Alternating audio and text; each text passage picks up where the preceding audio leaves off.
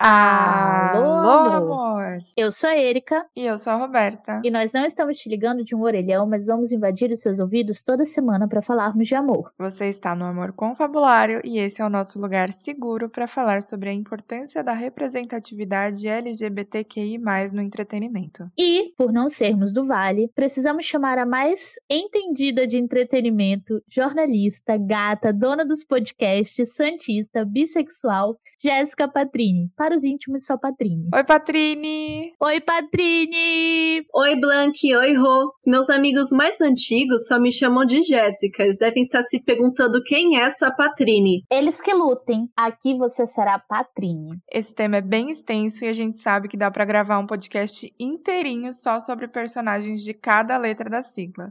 Mas hoje vamos debater de uma maneira geral, beleza? Quem sabe a gente não aprofunda isso num podcast do Ré. Inclusive, para quem não sabe, todas nós fazemos parte da equipe do blog Ré Menor, viu? E lá debatemos temáticas como essa o tempo inteiro, de forma mais aprofundada. Patrine, procurei igual uma maluca algumas informações que pudessem contar mais sobre essa linha do tempo da representatividade LGBTQI+, no entretenimento, mas não achei nada. Você sabe me contar algo? Então, Blank, a linha do tempo sobre representatividade LGBTQI+, é bem confusa e extensa. Dependendo da mídia, por exemplo, na literatura, tem muita coisa antiga. Um dos mais famosos sobre homoerotismo, o retrato de Dorian Gray, do Oscar Wilde, é de 1890, mas sofreu censura na época porque a homossexualidade era crime na Inglaterra e só deixou de ser crime nos anos 60, o que é bem recente.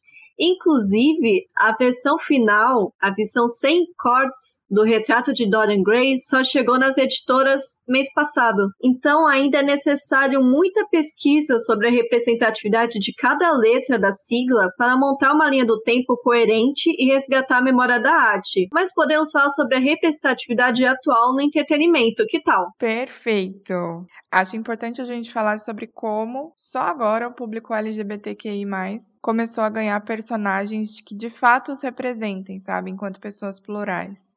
É, onde a trama desenrola em cima da vivência do personagem na profissão, nas experiências amorosas, de forma geral mesmo, e não só com o foco centrado na sexualidade deles. Sim, acho que principalmente o público gay, que já é representado há mais tempo, sofreu muito com os estereótipos criados em cima deles, né? Onde tudo girava em torno de serem super afeminados ou traziam eles apenas para o alívio cômico. Nessa novela mesmo que está reprisando, Fina Estampa, tem um personagem que não representa nenhum gay que eu conheço. Esse personagem, que eu nem vou citar o nome, é extremamente ruim e estereotipado, prefiro nem comentar muito. E a figura do homem gay antes era vista somente como alívio cômico, como você disse, ou só para mostrar como homossexuais sofriam. Muitos personagens gays acabavam morrendo e descartados nos roteiros de filmes, novelas, séries. Eram realmente só para tapar buraco. Muitas vezes, esses personagens também eram rejeitados pelo público. As minorias, no geral, são muito mal representadas, né? A gente só via negro em filme de escravidão ou servindo os ricos do núcleo da novela. Assim como as mulheres quase sempre eram as dondocas ou tinham suas narrativas girando em torno de homens. E não é nem um pouco diferente com o público LGBTQIA+, né? Patrine, antes de a gente entrar a fundo nos personagens, você consegue explicar como a falta da representatividade impactou sua vida?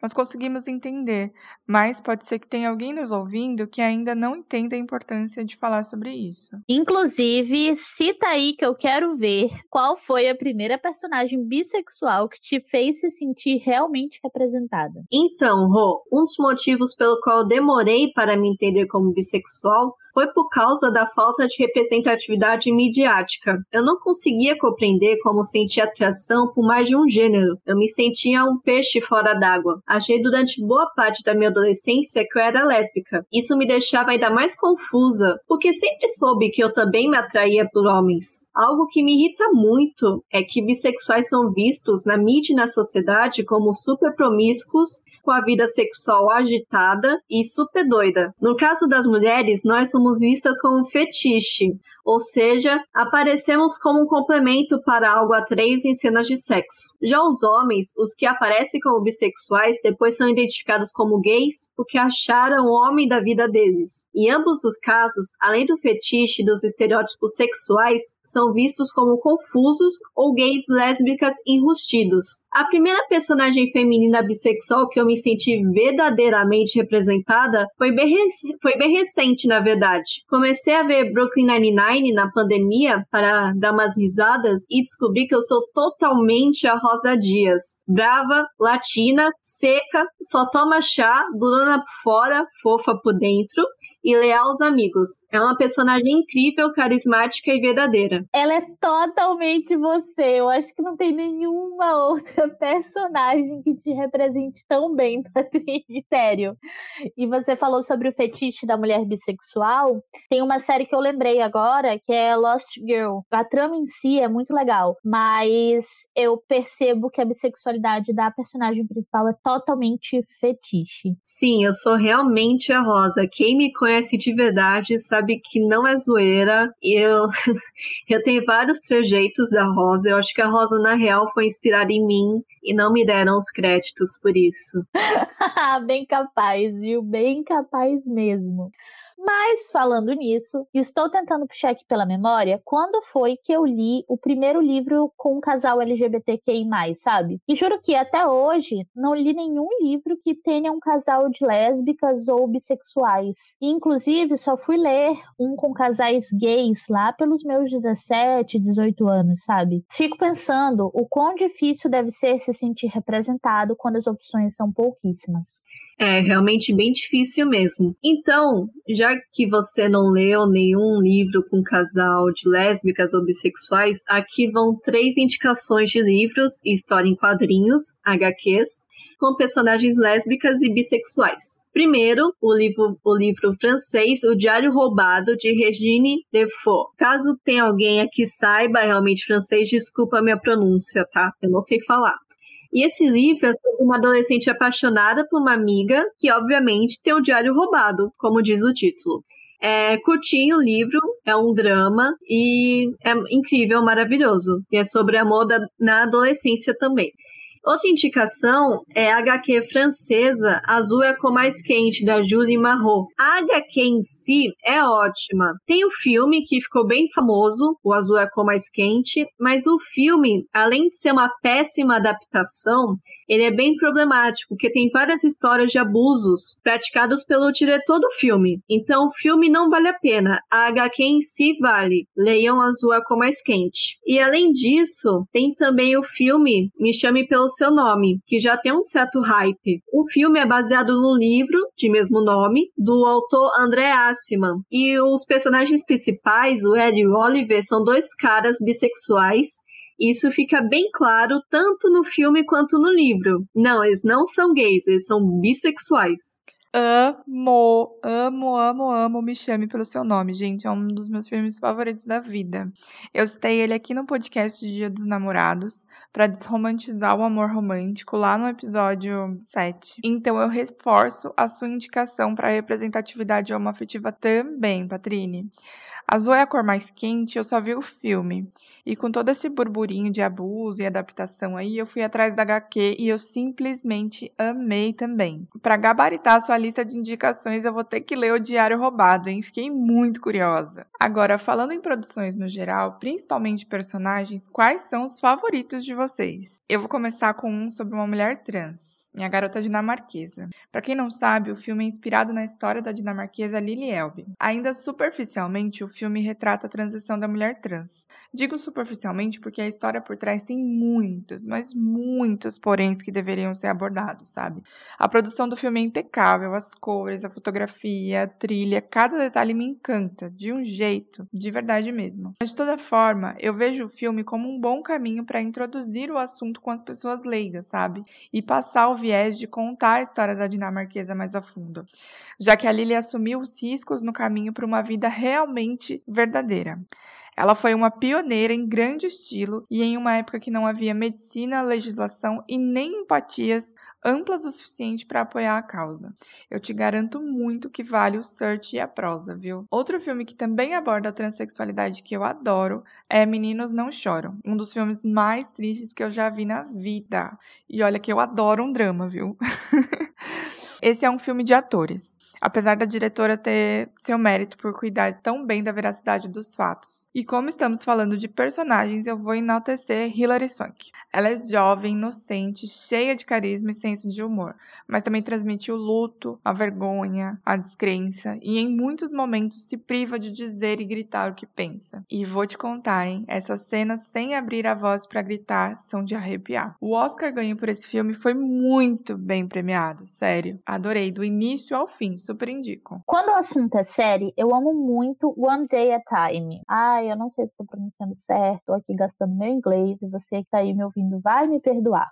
Acho que a série, por abordar uma personagem adolescente se entendendo enquanto uma menina lésbica, foi muito sensível. Mostrou como a avó, que é super religiosa, lidou com o assunto, como a mãe teve as dificuldades dela, mas buscou compreender sem transparecer para a filha. E, é claro, mostraram todos os questionamentos da própria Helena antes e depois da descoberta em si sobre a própria sexualidade. E na temporada seguinte, ela encontrou o amor em uma pessoa não binária. Então, assim, a série realmente aprofunda esses temas de uma maneira muito sutil. Além dessa série, eu vou citar de novo Brooklyn Nine-Nine, porque tem outro... De novo toda hora. De novo, é.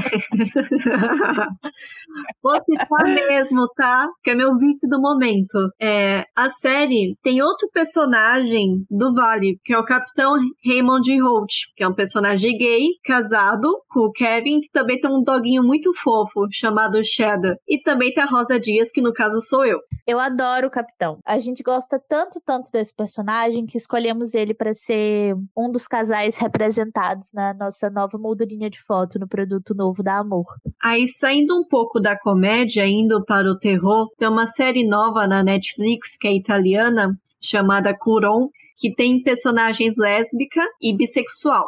Pra quem é medroso, que nem eu, que sou completamente medrosa para assistir qualquer coisa de terror, é bem leve, dá pra ver que ninguém vai infartar nem nada. E a série é curtinha, tem só sete episódios. E também uma das séries, das minhas séries favoritas da vida é Sense8. Sense8 é incrível, tem personagens incríveis e diversos. E para você que curte fantasia e ficção científica, é uma ótima indicação. E uma das personagens mais incríveis é a Nomi, que é uma mulher trans hacker e ela e a namorada Manita são um casal super poderoso, super linda. Elas são maravilhosas. E além da diversidade no próprio elenco da série, a série é ide idealizada pelas irmãs Wachowski, que são mulheres trans. E se você reconhecer o nome, sim, são os mesmos criadores de Matrix. Patrine, eu tô no grupo dos medrosos, viu? Mas eu vou apostar minhas fichas na Curon porque eu quero gabaritar todas as suas indicações. E eu simplesmente amo Sense8. A Nomi e a Manita são as minhas favoritas da vida, disparada. Mas da série inteira eu amo todo mundo, sério. eu acho que eu vou até rever em breve, que bateu uma saudadezinha aqui, faz bastante tempo que eu vi. Agora vamos lá pro nosso Instagram, onde a Laís Veg citou dois personagens, a Alex, de Orange is the New Black, e o Eric, de Sex Education. Vocês já viram algum deles? Preciso dizer que Eric é simplesmente rainha, amo! Eu, particularmente, não acompanhei quase nada de Orange, porque não é meu estilo favorito de série, mas eu amo o Eric. Acho que ele lida muito bem com a orientação sexual dele, que ele põe a cara para jogo, que mostra que ele é muito mais do que só orientação sexual, sem contar que é um super personagem para os adolescentes adolescentes gays e negros terem como referência de empoderamento. Sex Education, como um todo, é bem necessária. Eu e a Patrícia estávamos, inclusive, falando sobre ela antes de começar o podcast e chegamos à conclusão de que se a nossa geração tivesse crescido assistindo Sex Education, teria sido bem melhor do que Skins. Sex Education consegue ser bem didática e informativa em pontos considerados tabus, como aborto, LGBTfobia e o começo da vida sexual na adolescência. Acho incrível que uma série bem famosa e bem sucedida da Netflix aborde temas tão complicados e vistos como não interessantes pela mídia tradicional. Tem também Hoje Eu Quero Voltar Sozinho, de 2014. É do cinema nacional e eu amo demais o cinema nacional. O longa fala sobre o amor na adolescência e vamos combinar que para entender seu lugar no mundo para um adolescente já é complicado, né? Léo é um adolescente cego que precisa lidar com todos os problemas de superproteção da mãe e que quer a sua independência. Com a chegada de um novo amigo no colégio, Leonardo se aventura nessa experiência de Hoje eu quero voltar sozinho. O título do filme retrata muito bem a necessidade de Léo em conquistar a sua independência e descobrir a sua sexualidade. De produções brasileiras, é uma das que eu mais gosto, é muito fofo. E também tem uma curiosidade curiosidade. Ele foi baseado no curta Eu Não Quero Voltar Sozinho de 2010. Então, o filme Hoje Eu Quero Voltar Sozinho é baseado num curta-metragem. E também outro filme nacional ótimo é Paraíso Perdido. Tem Humberto Carrão, Erasmo Carlos e o Dialu no elenco. Um elenco super conceituado. E também é bem dinâmico, tem mistério, romance e drama familiar e uma trilha sonora sensacional. E também para quem é fã do Daniel Radcliffe, famoso Harry Potter, ele fez um filme chamado Versos de um Crime, que conta a história real do poeta gay norte-americano Allen Ginsberg, que foi um dos criadores do movimento literário beatnik. O enredo é cheio de dramas e reviravoltas, e é uma história real. Outra indicação é o filme premiado Moonlight, do diretor Barry Jenks. Moonlight fez história por ganhar o Oscar de melhor filme, já que tra se trata de um filme sobre a vida de um homem negro gay. Foi realmente bem surpreendente, tendo em vista o histórico racista LGBT-fóbico da academia do Oscar. Agora, saindo dos casais jovens, tenho algumas algumas séries para indicar. Grace Frank, que gira em torno de duas mulheres que se detestam e conviveram juntas por mais de 40 anos, já que seus maridos trabalhavam juntos. Só que quando eles marcam o jantar e elas juram que eles vão anunciar a aposentadoria, o Sol e o Robert anunciam que querem o divórcio, pois eles dois são um casal e querem curtir a vida a dois pela primeira vez em muitos anos. É outra série que, no geral, é super necessária, já que nunca vemos idosos tendo valor de verdade nas produções e, portanto, as questões deles também nunca são abordadas. E em Grace e Frank falam bastante sobre a vida sexual dos idosos e como elas lidaram com a separação e como eles dois estão lidando com a vida dois de forma pública. Eu vejo muito alguns youtubers que já passaram dos 30 anos falando sobre como é diferente da geração deles para, geração, para gerações mais novas. Sobre a quantia de informação, os temas serem tratados mais abertamente, os pais já terem uma cabeça melhor. Então, imagina a diferença que não é para as pessoas LGBTQI+, que já passaram de 50 e pouco. Eu quero indicar também Uma Mulher Fantástica, de 2017, que levou o Oscar de melhor filme estrangeiro para o Chile. Esse drama chileno narra a história de Marina, uma mulher trans que precisa lidar com a luta de ser quem é. Marina sonha em ser cantora lírica, trabalha como garçonete para se sustentar e precisa se reafirmar o tempo todo enquanto mulher trans. A vida de Marina dá uma reviravolta quando seu marido morre. Lidar com o luto, com os médicos, com os policiais e ainda com a família do ex-marido que a trata de forma totalmente odiosa. Uma das cenas mais fortes para mim é quando retruca um policial. Meu nome é Marina Vidal, tem algum problema nisso? O filme é lindo, tem cores marcantes e é super sensível, a não ser pelo fato da violência psicológica e física que Marina sofre ser totalmente representada. E agora falando sobre representatividade do público mais velho, tem o documentário da cartunista Laette, falando sobre o processo dela enquanto uma mulher trans. Ela vive uma vida inteira casada, teve filhos e só se assumiu enquanto pessoa trans bem depois. É super interessante, até porque ela é uma pessoa pública e a gente consegue ver como essa adaptação toda funcionou para ela. Eu super indico, é da Netflix, então é fácil de achar. E acredito que se ainda tem pessoas que não conseguem falar sobre a sua transição de gênero ou se acham que já estão muito velhas para arriscar passar por todo esse processo, a Laerte é uma ótima fonte de inspiração, viu? Eu amei o documentário da Laerte. Outra série fofa de casais mais velhos é a The Fosters, que são um casal de mulheres lésbicas criando cinco filhos e a trama não gira em torno da sexualidade delas. Tudo é tratado de forma muito sutil, muito natural, como deve ser, sabe? Elas têm suas questões enquanto mães, elas têm suas questões enquanto profissionais, são duas mulheres fodas, fortes, que realmente podem ser ser uma referência incrível para alguém. Sim, a representatividade LGBTQI+, não é só sobre pessoas jovens, é sobre pessoas de todas as faixas etárias. E todas as histórias merecem ser contadas, vistas e apreciadas por todo mundo, mesmo porque não pertence à sigla. Então, quanto mais conteúdo diverso tiver disponível, é melhor para todos. Gente, só para fechar, eu quero indicar o grupo ativista Manas e Monas, que é um coletivo de São Paulo maravilhoso, formado por artistas e que tem a missão de trazer mais visibilidade para a mulher e para as pessoas LGBT na cultura. Tem sarais incríveis, tem danças, peças teatrais, tem muita prosa e energia boa para geral, viu? Vale super a pena conferir. No Instagram você encontra eles como Manas e Monas, tudo junto mesmo. E também tem o manasimonas.tumblr.com. Nossa, amiga, eu amei. Já quero ver algo que eles produziram quando essa quarentena passar. Conversando com vocês lá no nosso Instagram, percebemos que tem muito chão ainda para o entretenimento avançar no sentido de representatividade. Muitos de vocês chegaram a comentar que não se sentem representados ainda, e apesar de termos citado muitos exemplos aqui, sabemos que ainda precisa de mais e mais pluralidade mas esperamos de coração que as dicas tenham te ajudado a conhecer personagens novos e, quem sabe, encontrar algum que te faça se sentir mais representado. E se você não é do público LGBTQI, aproveite essas dicas para abrir a cabeça para a temática e conhecer um pouco mais. Gostaria de agradecer a participação da Patrine. Foi ótimo e eu sempre adoro todas as suas indicações, Patrine.